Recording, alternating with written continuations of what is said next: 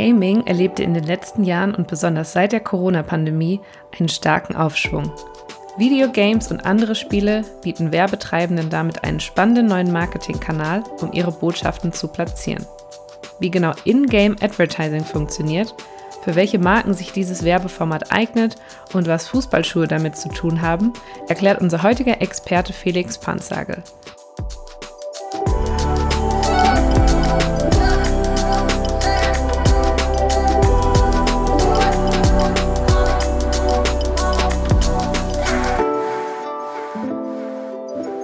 Mein Name ist Janina Jechrek und ich führe euch durch eine neue Folge von HubSpots Listen and Grow.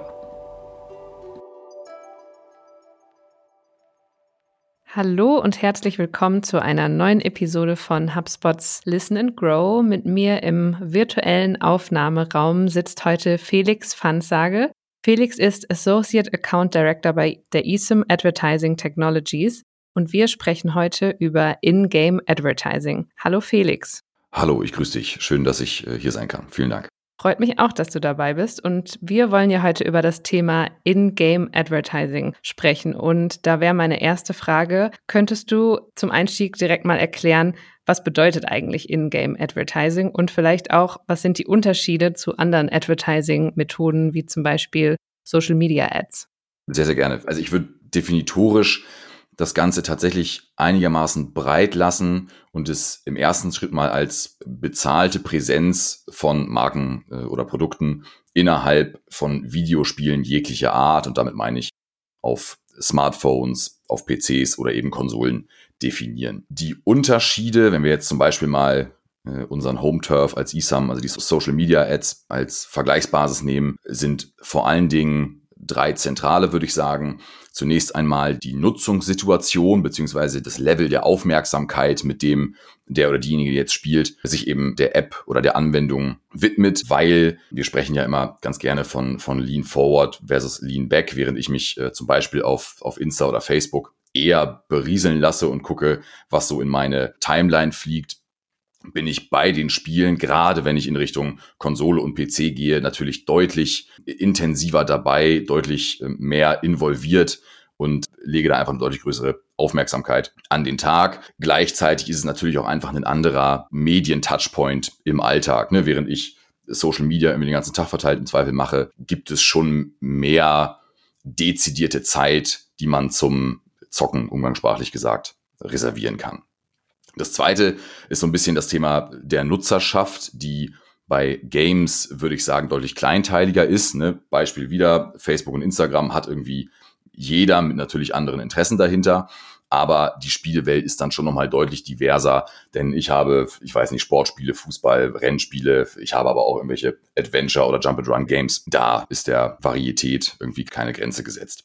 Das dritte zentrale Thema äh, bezüglich der Unterschiede ist für mich der, ich sag mal, Reifegrad in der Entwicklung. Das fängt an bei dem Image, das es bei Marketingentscheidern hat, die selber einfach ne, in der Regel ein bisschen älter sind, nicht wirklich äh, regelmäßig spielen, also da so ein bisschen noch Ressentiments gegenüber des Gamings allgemein haben. Reifegrad aber auch in, in Richtung technologische Anbindung, Messstandards oder eben auch die daraus folgende fehlende Etablierung in den Mediaplänen. Long story short, ich würde sagen, die Mobile Games, weil ich ja eben die, die Unterschiede der Spielarten aufgemacht habe, die Mobile Games sind dann eher doch ähnlich zu Social Media oder Mobile Video, wenn ich jetzt noch einen dritten, in Anführungsstrichen, Kanal mit reinnehmen möchte. Wenn ich in Richtung Konsole und PC gehe, bin ich dann schon wirklich ganz anders unterwegs, wenn ich über die Nutzungssituation und Aufmerksamkeit spreche. Mhm. Jetzt hast du ja schon mal so ein bisschen die verschiedenen Formate angesprochen und auch gesagt, wieso das Nutzerverhalten beim Gaming ist und die Werbetreibenden dadurch die Person ansprechen können. Wie hat sich denn der Gaming-Markt in den letzten Jahren entwickelt, sodass es jetzt auch ein interessanter Kanal für Unternehmen ist, um Marketing zu betreiben? Ja, ich finde dieses Entwicklungsthema mit so Zahlen immer relativ schwierig zu belegen, weil das irgendwie so, so abstrakt für mich klingt. Dennoch habe ich zwei Statistiken der guten alten GfK mal mitgebracht in der Vorbereitung, die für mich tatsächlich Bände sprechen. Das ist einmal die Zahl, ohne konkret zu werden, aber dass sich der Umsatz in diesem ganzen Gaming-Markt, und damit meine ich Software, Hardware, Abos in jeglicher Form, was auch immer, seit 2018 mehr als verdoppelt hat. Punkt. Und die zweite Geschichte, die, die da für mich bezeichnet ist, die Verteilung von Gamerinnen und Gamern nach Alter, und da bin ich jetzt wieder bei sowohl Konsole, PC als auch Mobile, die ist mittlerweile quasi einer annähernden Gleichverteilung ähnlich. Das heißt, egal ob ich 18 oder 16 bin oder ob ich 55 bin, ich spiele. Also Fazit, Gaming ist keine Nische mehr, sondern faktisch in der Mitte der Gesellschaft angekommen, wo natürlich, ich habe eben gesagt, seit 2018 der Umsatz verdoppelt, die Pandemie ganz klar als äh, umgangssprachlich Brandbeschleuniger gewirkt hat und das Ganze in Richtung Skalierung getrieben hat. Ein nettes Beispiel, was ich irgendwie sonst immer gebe, ist äh, auch die, die Songpremiere von Travis Scott von vor ein paar Jahren, die er praktisch auf der Plattform des Spiels Fortnite getan hat. Alleine das heißt ja, wenn ein riesiger US-Rapper äh, diesen Kanal nutzt, um seine Kunst zu publizieren, heißt das ja eben schon mal was, dass da so ein bisschen Interesse hinterstecken muss. Auf jeden Fall. Und da verschwimmen ja dann auch die Grenzen, wie du es gesagt hast, ne, auch zwischen Musik und Gaming und Marketing kommt da noch dazu. Und wenn gerade schon so jemand wie Travis Scott auch äh, da präsent ist, denken sich dann natürlich auch viele andere Unternehmen, okay, vielleicht schaue ich mir das dann auch mal äh, für meine Werbung an. Und würdest du denn sagen, In-Game Advertising eignet sich für alle Marken und alle Unternehmen oder ähm, gibt es da doch noch spezifische Nischen, ähm, die da eher erfolgreich sind? Ich würde hinsichtlich der Unterscheidung keine Grenzen zwischen, ich weiß nicht, Unternehmensbranchen oder ähnlichem ziehen.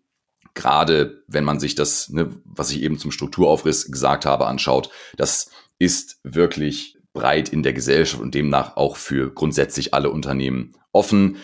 Ich würde den Cut dann eher bei der Zielsetzung machen und sagen, dass ich das ganze Ingame-Ads-Thema eher für Upper-Funnel-Ziele geeignet sehe. Denn wenn ich jetzt in Richtung Performance gehe und ähm, mir anschaue, wenn ich eine, eine Zielsetzung habe, irgendwie, ich weiß nicht, Klicks zu generieren auf meine Website oder sogar irgendwie Conversions zu treiben, in dem Moment, in dem ich eine solche Anzeige in einem Spieluniversum platziere, provoziere ich ja, gelinde gesagt, den, den Bruch des Spielerlebnisses. Denn mein Ziel ist, dass der User oder die Userin auf meine Anzeige klickt und sich aus dem Spiel beamt. Und das wird dann in der Konsequenz mit relativ hoher Sicherheit den Nutzer verprellen. Das heißt, Ingame-Ads eher für Upper-Funnel-Ziele, grundsätzlich aber offen für viele Unternehmen, denn ich habe ja auch budgetär keine Restriktionen. Ich bin nicht gezwungen, wie im klassisch linearen TV zum Beispiel, die wahnsinnig großen Budgets ähm, an den Start zu bringen, um überhaupt präsent sein zu können, sondern ich kann mit relativ äh, moderaten und kleinen Testinvestments starten und äh, auf Basis oder auf Basis von, von TKPs oder TKP-Investments eben starten und lernen. Mhm. Und dann bleiben wir direkt auch mal bei der Messung von In-Game Advertising. Da würde mich mal interessieren, wie misst man denn den Erfolg seiner Werbung, die man da schaltet und welche KPIs schaut man sich da an und wie wertet man das auch außer wenn ich jetzt zum Beispiel ähm, an LinkedIn als Beispiel denke und LinkedIn-Ads schalte, habe ich ja da zum Beispiel den Kampagnenmanager, wo ich mir anschauen kann, wie performen meine Ads. Ich kann das Budget einsehen, ich kann meine Zielgruppe ein bisschen anpassen. Wie kann ich mir da den, den ganzen Reporting-Prozess beim In-Game-Advertising vorstellen? Das ist tatsächlich noch eines der, der Hürden, würde ich mal sagen. Ich hatte eben die, die mangelnden Tech-Standards, die mangelnden Messstandards angesprochen. Ganz grundsätzlich würde ich das Thema In-Game-Advertising aber nicht als ja, besondere Instanz in der, in der Erfolgsmessung darstellen. Denn wenn wir jetzt mal von einfach zu, zu schwer gehen, ich sag mal, die aufgrund der Nichteignung von Performance-Ads oder der Nichteignung von Gaming für Performance-Ansätze fallen diese klassisch harten Währungen wie Klicks oder Conversions oder was auch immer schon mal raus. Das heißt, ne, auch meine Reporting-KPIs sind eher äh, Upper Funnel orientiert. Ich kann jetzt natürlich hingehen und mir mit ähm, ja, wohlbekannten Partnern in der Branche Brandlift Studies einkaufen, beziehungsweise die mit ihnen umsetzen, um dann zu schauen, wie diese Art der Werbung die Wahrnehmung meiner Marke, bestimmte Image-Attribute in den Köpfen meiner Zielgruppe verändert. Das macht natürlich Sinn, gerade bei einer so in Anführungsstrichen jungen Werbemöglichkeit, wo der Markt ja auch noch gar nicht so weit ist, zu sagen, was da in der Regel mit der Markenwahrnehmung passiert. Darüber hinaus wird es dann in Richtung Erfolgsmessung natürlich einen Tacken komplizierter und dann irgendwann in meinen Augen auch eine, eine Glaubensfrage. generell würde ich sagen, lass uns im Vorfeld kanalübergreifend und auf Basis des ja, Marketingziels definieren, was Media für mich, den Kunden, den Partner, wie auch immer leisten muss und daraufhin dann in die Auswahl der Medien gehen, die helfen, dein Marketingziel zu erreichen. Und in dieser Frage, und das ist jetzt entscheidend, hat eben das Ingame-Advertising-Thema einen relativ starken Vorteil, wenn wir über qualitativ hochwertige Integration sprechen, nämlich die wahnsinnig hohe Aufmerksamkeit, mit der die Userinnen und User sich dem Spiel widmen, sodass man schon sagen kann, in Richtung Branding kann das Thema richtig Spaß machen. Um jetzt noch mal ein bisschen konkreter auf das Thema KPIs einzugehen, kommt dann auch wieder an oder darauf an, je nachdem, mit welchem Partner zusammen oder die Zusammenarbeit stattfindet. Aber in der Regel kann man schon, ich sag mal, in den Reportings Standard-KPIs wie natürlich Ad Impressions oder Unique User, aber mittlerweile auch Branchenstandard entsprechenden Viewability-Werten äh, eigentlich alles erwarten, was dann auch für die Evaluierung von Ingame-Ads äh, vonnöten ist. Mhm.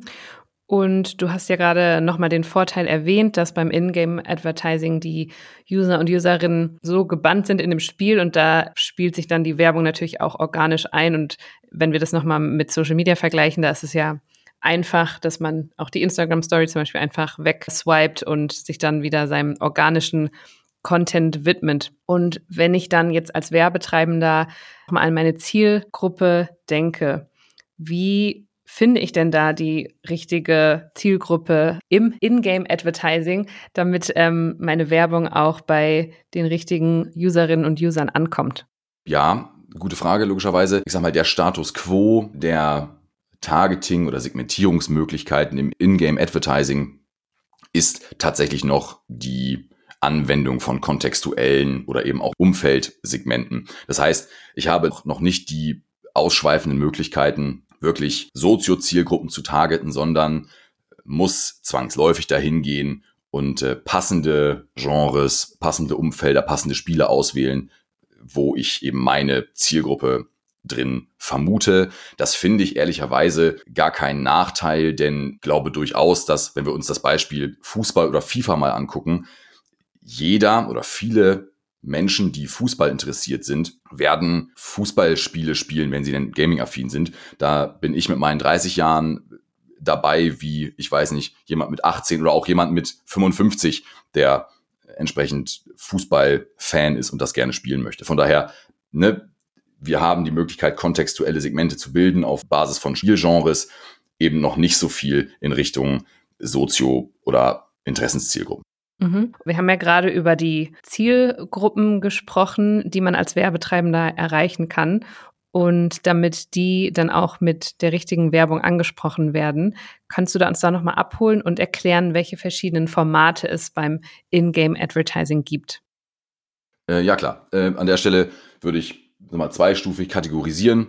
Die erste klare Unterscheidung und Trennung besteht in der Art der Einbindung von Werbung. Also einmal statisch bedeutet, ich bin schon bei der Spielentwicklung als Marke, als Produkt präsent versus dynamisch. Ich kann praktisch in Echtzeit, dadurch, dass das Spiel eben über eine Internetverbindung gespielt wird, dynamisch meine Marke in, ich sag mal, vorher programmierten Werbeplätzen einblenden. Das wird gleich noch deutlicher, wenn ich jetzt in die zweite Ebene gehe, nämlich die eher native Einbindung von Produkten und Marken versus die ja, sogenannten Out-of-Game-Ads.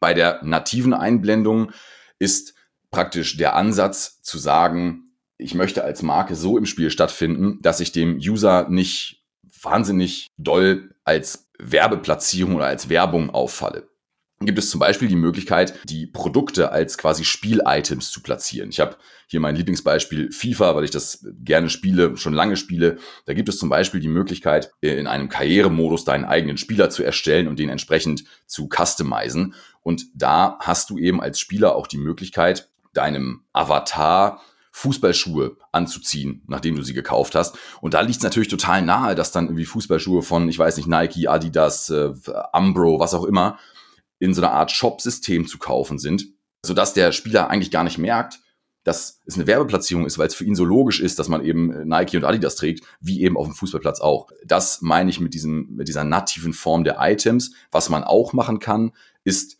dass man sich praktisch in Spiele nativ einbindet dort aber sichtbar wird, dass man eine Werbeplatzierung belegt. Zum Beispiel Trackmania ist ein PC-Spiel, ein Rennspiel auf dem PC, wo du eben eine Rennstrecke hast mit deinem Auto da durch die Gegend pest und dann aber logischerweise wie in einem richtigen Formel 1 Stadion oder einer Formel 1 Strecke auch so Billboards rechts und links an den Seiten hast, wo du dann als Marke, Vodafone hatte da vor ein paar Jahren einen tollen Case, eben auf diesen Billboards stattfindest. Das heißt, du bist zwar als Werbeplatzierung gekennzeichnet, bist aber trotzdem total nativ im Spiel, weil es eben logisch ist, dass da eben Werbung hängt. Und wenn wir einen Schritt von diesen nativen Einblendungen weggehen Richtung dieser Out-of-Game-Ads, also wo ich wirklich gar nichts mit dem Spiel zu tun habe, sondern äh, einfach eine Werbung bin, die daneben herfährt, habe ich einmal die Möglichkeit, so, ich sag mal, Incentive oder Incentivier-Ad-Slots zu belegen. Das sind dann so Dinge wie zum Beispiel ein Rewarded Video, wo ich ich weiß nicht, in einem Tennisspiel zum Beispiel drei Matches verliere und eigentlich jetzt zwei Stunden warten müsste, bis ich ein neues Leben bekomme,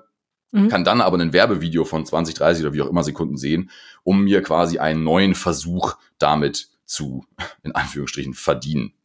Versus, und das ist dann wirklich die rudimentärste und letzte Form, ich kann natürlich äh, die klassischen, ich habe sie jetzt mal Stör-Ads ganz böse formuliert genannt, äh, wo man dann, ich weiß nicht, in Candy Crush irgendwie unten mit so einem kleinen Mobile-Banner läuft. Äh, das ist natürlich dann die reinste Form und eben, ich habe angefangen mit Items, Ende bei diesen in Anführungsstrichen Stör-Ads. Da geht's natürlich auch mit der äh, Aufmerksamkeit dann irgendwann gegen Null.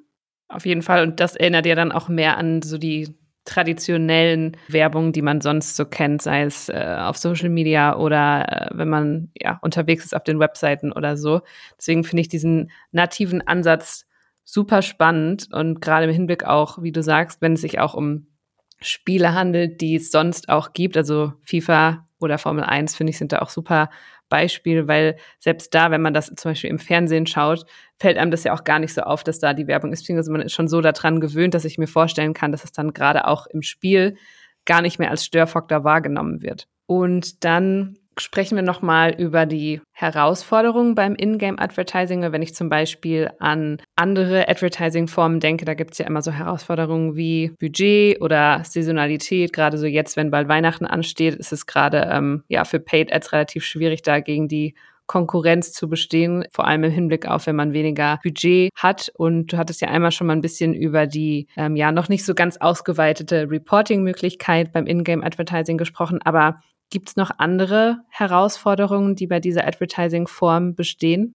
Durchaus. Ich glaube, eine ganz, ganz zentrale ist die, die ich auch am Anfang schon mal angerissen habe, nämlich das noch nicht gut genug seiende Image bei Marketingentscheidern. Ich habe äh, da früher immer so ein, zwei Praktika, die ich im, Brandmanagement mal gemacht habe, die Erfahrung gemacht, dass man früher immer gesagt hat, wir müssen praktisch automatisch als, als Marke TV-Spends in die Mediapläne schreiben, weil die Vertriebler, die irgendwie zu äh, Supermärkten laufen und irgendwie die Listungen klar machen möchten, quasi was haben müssen, wo sie den Supermarkteinkäufer, ne, im Zweifel tradierter und irgendwie Fernsehfan ist, zeigen kann, hier guck mal, unsere Marke findet in TV statt, das heißt, die Leute kaufen dir die Regale leer.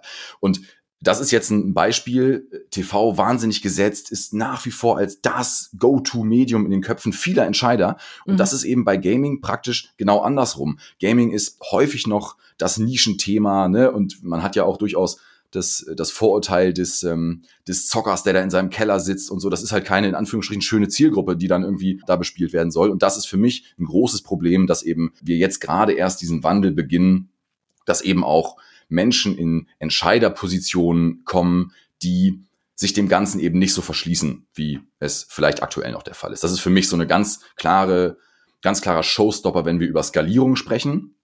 Das zweite Thema, und das ist auch ein großes, gerade weil ich eben so ins Schwärmen von diesen ganzen nativen Item-Einbildungen kam.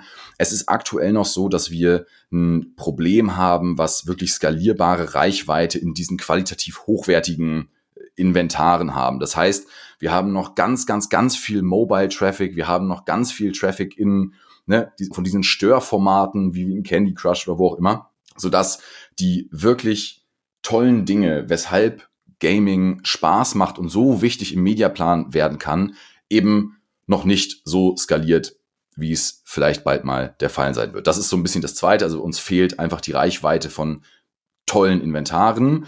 Wobei man sagen muss, da wird sich in den nächsten ein, zwei Jahren eine Menge tun, da bin ich von überzeugt. Und nochmal ganz kurz der Rückbezug zu dem, zu dem Standardthema. Wann skaliert eine Inventarquelle, ein Medienkanal? Nämlich dann, wenn er die Fähigkeit hat, sich in die Mediapläne von den natürlich großen Agenturnetzwerken reinzuschleichen. Und das passiert eben nur dann, wenn ich Standardformate habe, wenn ich Targetings einsetzen kann, die ich eben auch auf anderen Kanälen einsetzen kann, wenn ich Messkriterien habe, die Branchenstandards ähm, entsprechen, damit ich sie vergleichbar machen kann mit anderen Kanälen und eben, last but not least, wenn ich an die gängigen technologischen Schnittstellen angebunden bin. Beispiel DSPs, wenn wir über Programmatic Advertising reden. Da ist es eben auch noch so, dass ähm, wir ein bisschen was zu gehen haben im Sinne von Anbindung an alle relevanten Marktteilnehmer. Und jetzt sind wir fast am Ende von 2022 und bei den meisten Marketing-Teams ist jetzt gerade die heiße Phase der neuen Jahresplanung und Strategieplanung, Budgetplanung etc. Und wir auch bei HubSpot sind da natürlich auch immer dabei, Trends zu analysieren, um zu gucken, okay, wie können wir unser Marketing noch erfolgreicher machen im nächsten Jahr? Und gibt es da ein oder mehrere Trends in 2023, die du ähm, beim Ingame Advertising beobachtest oder die du da auf dem Vormarsch siehst? Ich finde vielleicht ganz übergreifend, glaube ich, werden die nächsten ein, zwei Jahre, was das Thema Ingame Ads angeht, nochmal schwierig, denn ne, wir stehen vor einer wirtschaftlich relativ schwierigen Situation. Das heißt, Werbebudgets werden A im Zweifel eher zurückgehalten in, den nächsten, in der nächsten Zeit und gleichzeitig ist das natürlich gerade für in Anführungsstrichen neue Kanäle schwierig da reinzugehen. Das heißt, ich glaube, dieser Boom, der bevorsteht in meinen Augen, der wird sich ein bisschen verschieben, das aber nur ganz übergreifend. Fernab dessen sehe ich durchaus irgendwie zwei Themen, die ganz doll dazu beitragen, dass das Thema skaliert. Nämlich einmal die Umkehr der Herausforderungen, die ich eben angesprochen habe. Also wir werden in den nächsten Jahren große Schritte machen, was die Verfügbarkeit von werberelevanten Konsolenspielen, PC-Spielen angeht. Und das zweite ist das ganze Thema, und natürlich müssen wir heute drüber sprechen, äh, des, des Metaverse, denn mhm. ich glaube, dass das ein Thema sein wird, was generell dieser Hype um das Thema und gar nicht so sehr das Inhaltliche dazu beitragen wird, dass viel, viel mehr Spotlight auf, auf das Thema Ingame-Ads folgt.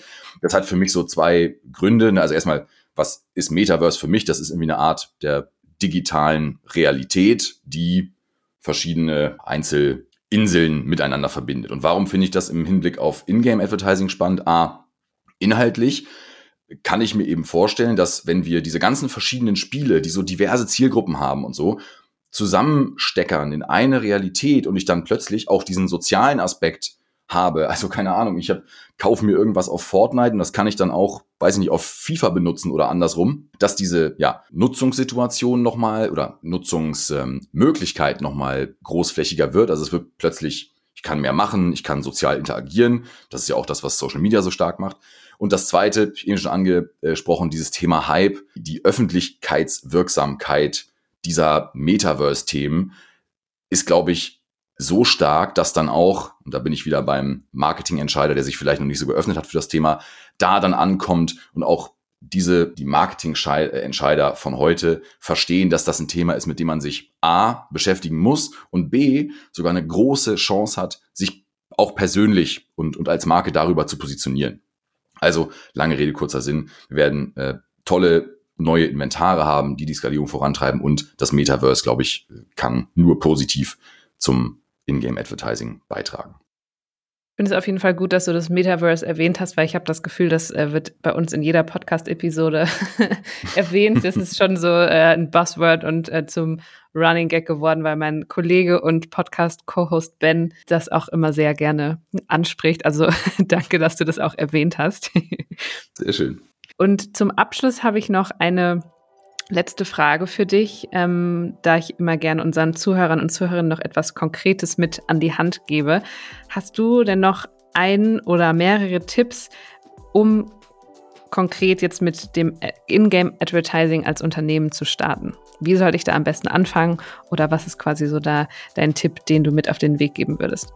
Ähm, ja, mein ganz klarer Tipp ist an der Stelle tatsächlich mit kleinen Budgets loszulaufen, im, äh, im Zweifel zu Partnern, denen man vertraut natürlich und vor allen Dingen zielgerichtet, und darauf will ich hinaus, diese nativ eingebundenen Formate einkaufen und darauf erste Learnings sammeln. Das heißt, ich würde davon abraten, wenn ich es mir denn anmaßen kann, billig und viel Reichweite einzukaufen, sondern dafür eher einen Euro oder zwei im TKP mehr zu bezahlen und dafür die hochqualitativen Inventare nutzen, um das Bestmögliche für meine Marke rauszuholen.